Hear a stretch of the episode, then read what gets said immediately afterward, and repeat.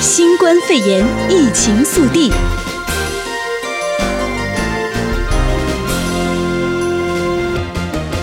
欢迎收听新冠肺炎疫情速递，我是哲伟。美国十周内失业给付申请突破了四千万人。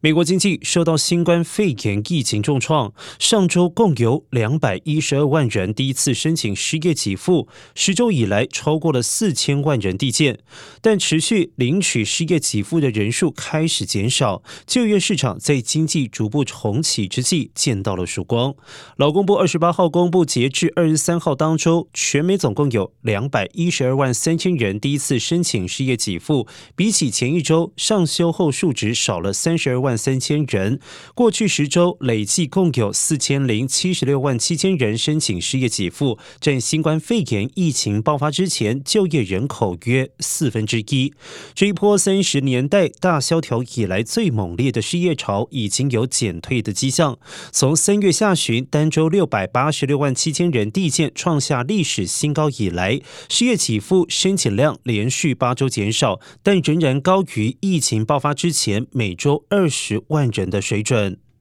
另一方面，美国商务部今天公布，美国第一季国内生产毛额 GDP 折合年率萎缩百分之五，比初估萎缩百分之四点八更严重，创下两千零八年金融海啸引发经济衰退以来最糟表现。由于第二季初期经济大规模停摆数周，重启进度缓慢，美国四月到六月 GDP 折合年率难逃双位数负成长。再来带您关心到的是加州的消息，加州确诊人数突破了十万例。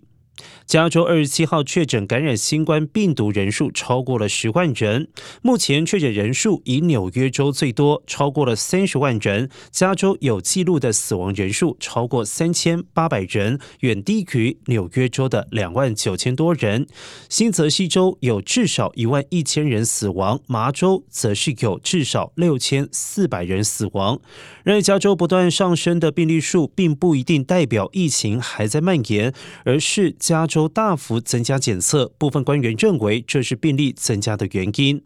而加州州长纽森日前颁布政令，允许内陆圣伯纳丁诺县以及河滨县的理发和沙龙可以恢复营业。二十七号内陆不少理发店开始营业，顾客爆满。州长表示，这是按照各县疫情程度分批次进行的。然而，这次开放洛杉矶县并不包含在内。秋季开学时，洛县教育局规定，每间教室最多十六名学生。洛杉矶县教育局二十七号上午发布秋季重新开放学校的框架指南，针对疫情流行重新设计了二零二零到二零二一学年计划。大约两百万名的学生的传统上课日程和学习方式将发生明显变化。新的要点包括每间教室限制最多十六名学生，交错使用洗手间和游戏场，单向走廊，所有人必须佩戴口罩。有学生和教职员身病时应有隔离室或者是应急计划。再来关注到的是洛杉矶地区的 Westfield 商场，三十号起陆续重启运营。位在洛杉矶地区的 Westfield 商场，二十七号宣布将在本周内逐渐重新开业。第一个重启的商场位在世纪城，将于三十号恢复运营；而在 Arcadia 的商场将在下周三开业。但是每个购物中心的营业时间都将有所调整，从周一到周六上午十一点到下午七点，以及周日的中午到下午的六点。在恢复阶段，一些新的安全规定也将实施，例如。如保持六尺以上的社交距离，人群规模也会受到限制。对于那些不想去商店的顾客，会继续提供路边取货的服务。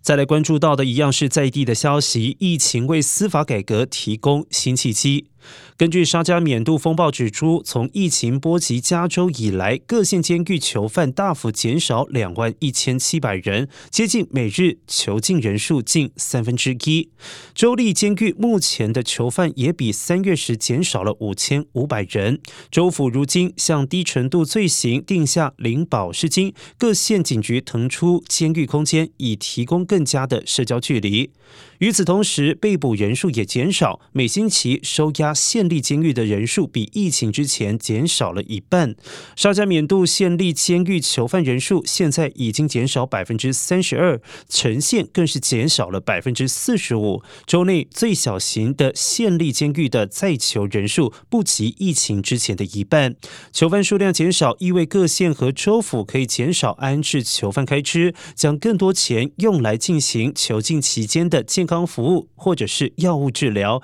也可舒缓各监狱过度拥挤的情形，改善狱方人员的工作条件。对于不少刑事司法倡议者而言，疫情提供了一个罕见的机会，是敦促司法改革的新契机。八十一间洛杉矶美术馆共同打造艺术观赏平台。八十一间洛杉矶的美术馆共同成立了美术馆协会，并且携手打造网上艺术观赏平台 Gallery Platform LA，以促进美术馆与本地和国际艺术观众的互动。该平台将以多种形式带领欣赏者感受洛杉矶的艺术文化，包括在影片中跟艺术家、美术馆馆长和收藏家欣赏艺术作品。另外，有讲解洛杉矶美术馆历史，以及每周介绍时间美术馆的展厅，并且推出一策展项目。未来将持续成为民众了解洛杉矶艺术社区的重要渠道。继续带您关心到的是国际消息，疫情让生理用品短缺甚至涨价，加深了全球女性的痛苦。国际培优会二十八号警告，全球数以百万计女性在新冠肺炎疫情期间面临卫生用品短缺、价格飙涨以及月经污名化加剧等问题。国际培优会针对了从肯亚到澳洲等共计三十个国家的调查发现，约有四分之三的卫生专业人员指出有生理用品短缺的问题。此外，有百分之五十八的卫生专业人员抱怨卫生用品涨价到令人望之却步。此外，约有一半受访者表示，月经期间可取得的干净用水也减少。四分之一受访者担忧月经污名化加剧，或者是因为防疫而困在家中的女性面临各种月经相关歧视性文化习俗。新闻最后带您关心到的是，疫情瘫痪经济，今年恐怕将增加八千六百万贫穷儿童。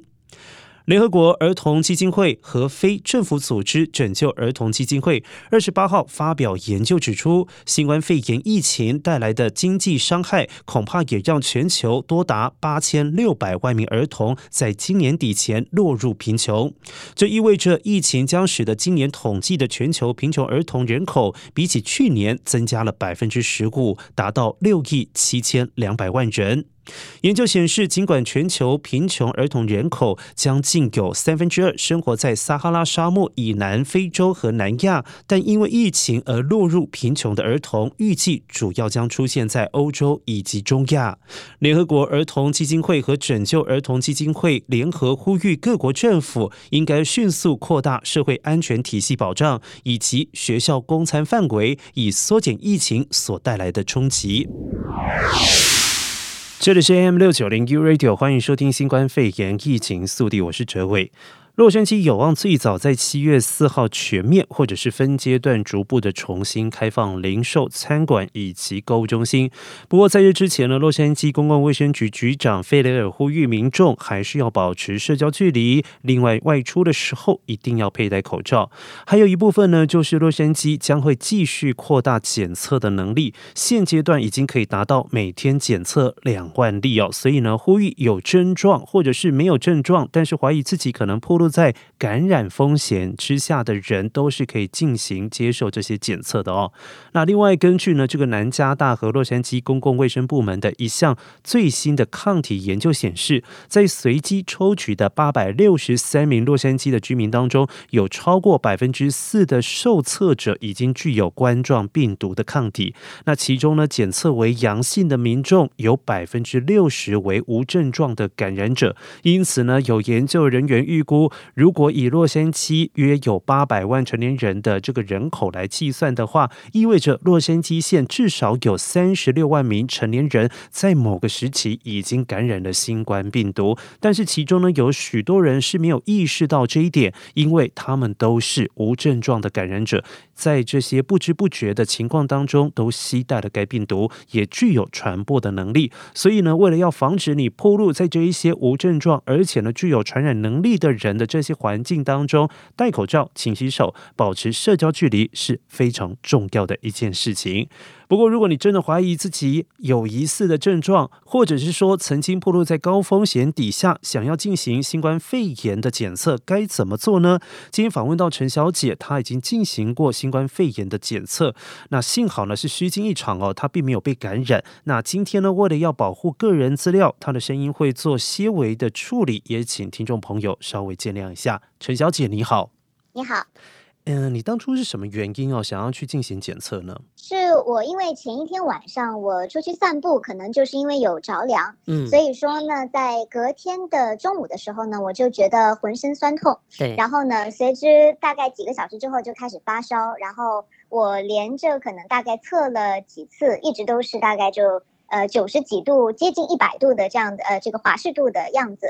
那也是因为呢，现在是比较敏感的时期嘛，所以一旦发烧的话，我就也变得蛮紧张的。然后也跟公司这边说明了情况呢，公司这边呢也啊没有让我再进公司，就建议说，呃，我可以去做一个新冠检测。嗯，呃，那然后我就呃之后直接到网上去搜索，就是怎么样去做这样的新冠检测。嗯，你当时候想要去进行检测，跟你这个就是感觉到一些类似的。症状的时候大概是相隔多久？有一天吗？还是两天？呃，大概应该就是同期吧，可能一天之内。就是因为我烧起来的这个速度还蛮快的。对。但是因为即便说平时防护做的也都还我觉得蛮到位的，可是就是还是因为现在这个时间就是很微妙，所以我也就。比较担心，所以就赶紧到网上去搜索一些信息。对，相对说起来，其实陈小姐的这个病逝感还是比较强烈一些啦。但是为了安全起见，还是进行检测。嗯、而现在这个洛杉矶基本上也是还蛮强调说，不管你的症状如何，只要你有怀疑类似的症状，其实都是可以进行检测的哦。而且呢，这个每天的检测量是可以高达两万剂哦。所以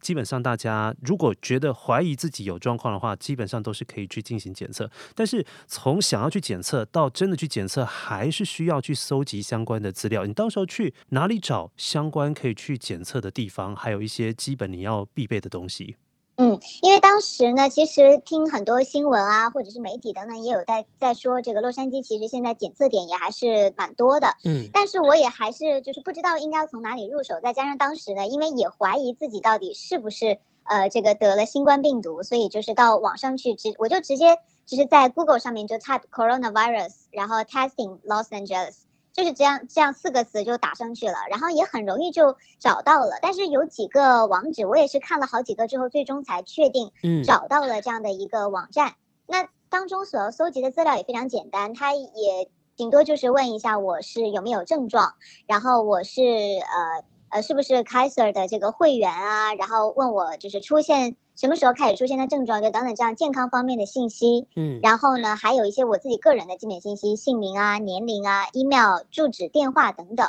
然后呢，我就按照他这依次的这个选项，最后选择了一个距离我家比较近的一个点，在 Pomona 那一边。嗯，所以它是一个开放式选填吗？还是你自己要去进？它有一个呃栏目去进行选填，还是说你要自行去做填写的动作？呃，要是自己去做填写的，但是它有一个网站，呃，具体因为也是大概一个月之前的事情，所以我就记得我就是按照那样搜索做，一步一步点，哎，最后就找到这一个网址，哎，刚好还就是这一个，然后我就看它上面所要求的一系列的要求，我就往下填，一步一步选到最后这样。那他当时候就已经会显示出来说，你安排的时间跟地点吗？地点当然是你自己选择，但时间上面的选择是他当时候就已经呈现给你，还是你要等候通知？哦，对对对，就当时就可以直接显示出来。就比如说我选某一个，哦、我选到 Pomona 那一点，然后他就会告诉我，就是他你按一下，就右边有一个小三角，按下去来之后，他就会告诉你哪一个哪一天，然后哪一个时间段你是可以选择。就其实就跟我们去 DMV 去预约我的那个感觉差不多。嗯。然后刚巧赶上呢，Pomona 那边可能因为人的确不是很多，所以我是前一天晚上大概七八点钟的时候去做预约，就可以直接约到隔天的下午一点钟。哦，那但那个就是对最快的那个时间，但是其他的点我觉得可能呃选项可能也会比较多吧。嗯，对，反正也蛮快的，嗯。但接下来就是你要开始进行检测嘛？你可以跟我们分享一下当时候是怎么样的一种情形？因为据我了解，你是 drive through 那一种，就直接开车过去就可以进行检查。那但是整流程你可以稍微给我们介绍一下吗？好的，呃，整体来说呢，还是非常方便的。但是就是我是要开到是，就大概我提前了可能五分钟左右到达了那个点，然后呢，就有一种让我感觉好像再去就之前参加一些，比如说什么夜市啊之类的，就也是从一个口开进去，然后他也有很多人去指挥，告诉你应该往哪边走，然后去了哪一个门。然后我走到第一个点的时候呢，我要去拿我去测试那个那个 package，就是那一个检测包。然后呢，也有人在旁边去指导，不过他大概也也有离了几米远吧，就是把自己也包装的 非常的，就防护措施非常到位。嗯、然后我把车窗摇下来之后，当然一定要戴好口罩。他就告诉我拿一个这个东西，然后呢去前面有一二三号点，让我分配我去哪一个点，然后我就把车子开过去。然后开到那边之后呢，也还是有一个人坐的离我也蛮远的。就告诉我说，就一步一步指导我要怎么样把这检测包打开，然后里面呢有这个就是类似小棉签一样的东西，他会指导我，就是说把这个东西，因为我做的不是鼻咽拭子，是那个抗呃那个核酸检测，就是擦擦口水的这一种。他告诉我，就是在左边、右边两颊各自擦拭十秒钟，然后和上颚也擦拭十秒钟之后放到那一个小管子里面，呃，然后因为当时我还因为。之前那个网站上面没有告诉我应该要做做什么样的检测，所以我就完全听着他的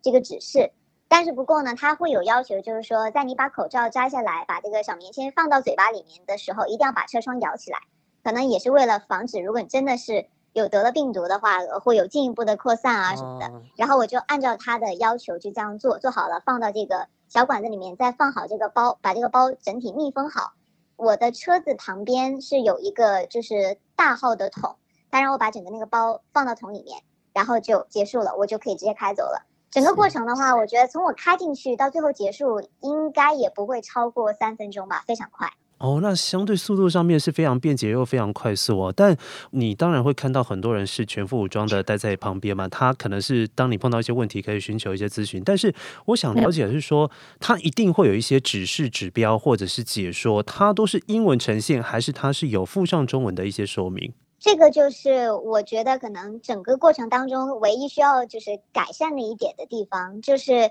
呃，它全程都肯定都是英文的，并且没有这个文字方面的指示，全都是通过他们的语言描述来告诉我怎么怎么做。所以这个好在是，如果能听得懂英文的人的话呢，当然也就能够知道就是正确的检测顺序。但如果说可能对于不是英文是母语的人，我可能觉得就会比较困难。如果万一不小心就是没听好，然后就是操作失误。但是那边人也没有看到的话，可能会影响到我的这个检测的结果。嗯，但是其他的方面我觉得都还是蛮好的，就是大家呢，呃，也没有因为我们去检测了就把我们当做是就是潜在的病毒体，也没有就是有这种歧视啊，或者说一些态度不太好的这个这个这个方面，没有没有这一些。是，当时候你在填写那些资料的时候，就是在预约时，他有没有强调说只有你一个人可以去？参与这个整个过程，还是说你是可以有亲友的陪伴？嗯，没有这个要求。然后我最后呢，也是带了一个我的家人跟我一起过去的，就是我们两个在车里面。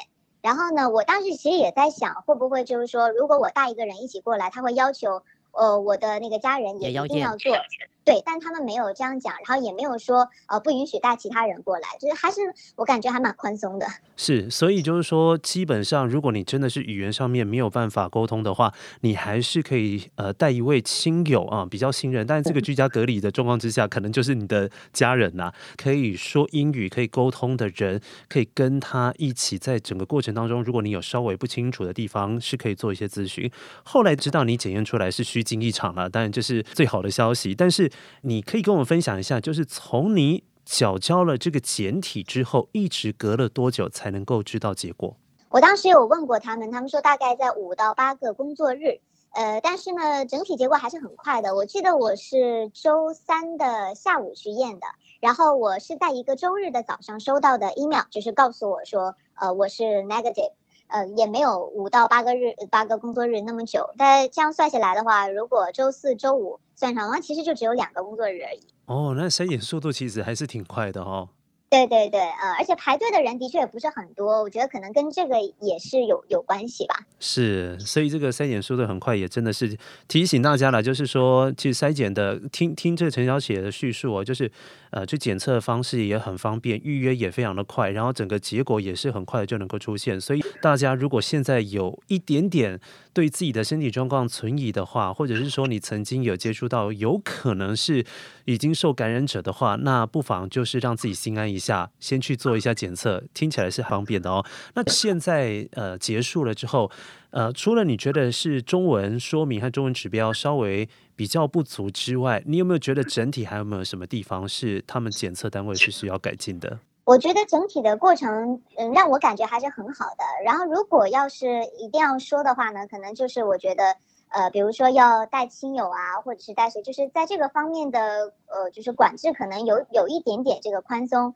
因为肯定就是有人就有担心说，哦，即便是呃允许我可以带一个亲友过去的话，这的确是对于一些多语言的人来讲，会呃稍微就是比较人性化一些。但是呢，会不会就从一个也是能够显示出来说，这个是不是当中也有一些些漏洞？就是我带一个人一起过去。万一我真的最终检测出来我是 positive，我是阳性的话，那我呃旁边带那个人他没有做，那会不会就是说他是属于就是就我觉得我有一种漏网之鱼的感觉。嗯，但除此以外的话呢，我觉得整体都非常好，尤其是说在就是给我们的这个心理的感觉方面，因为像我当时呢，即便是我觉得我自己应该是没有这个中中标啊，但是。也，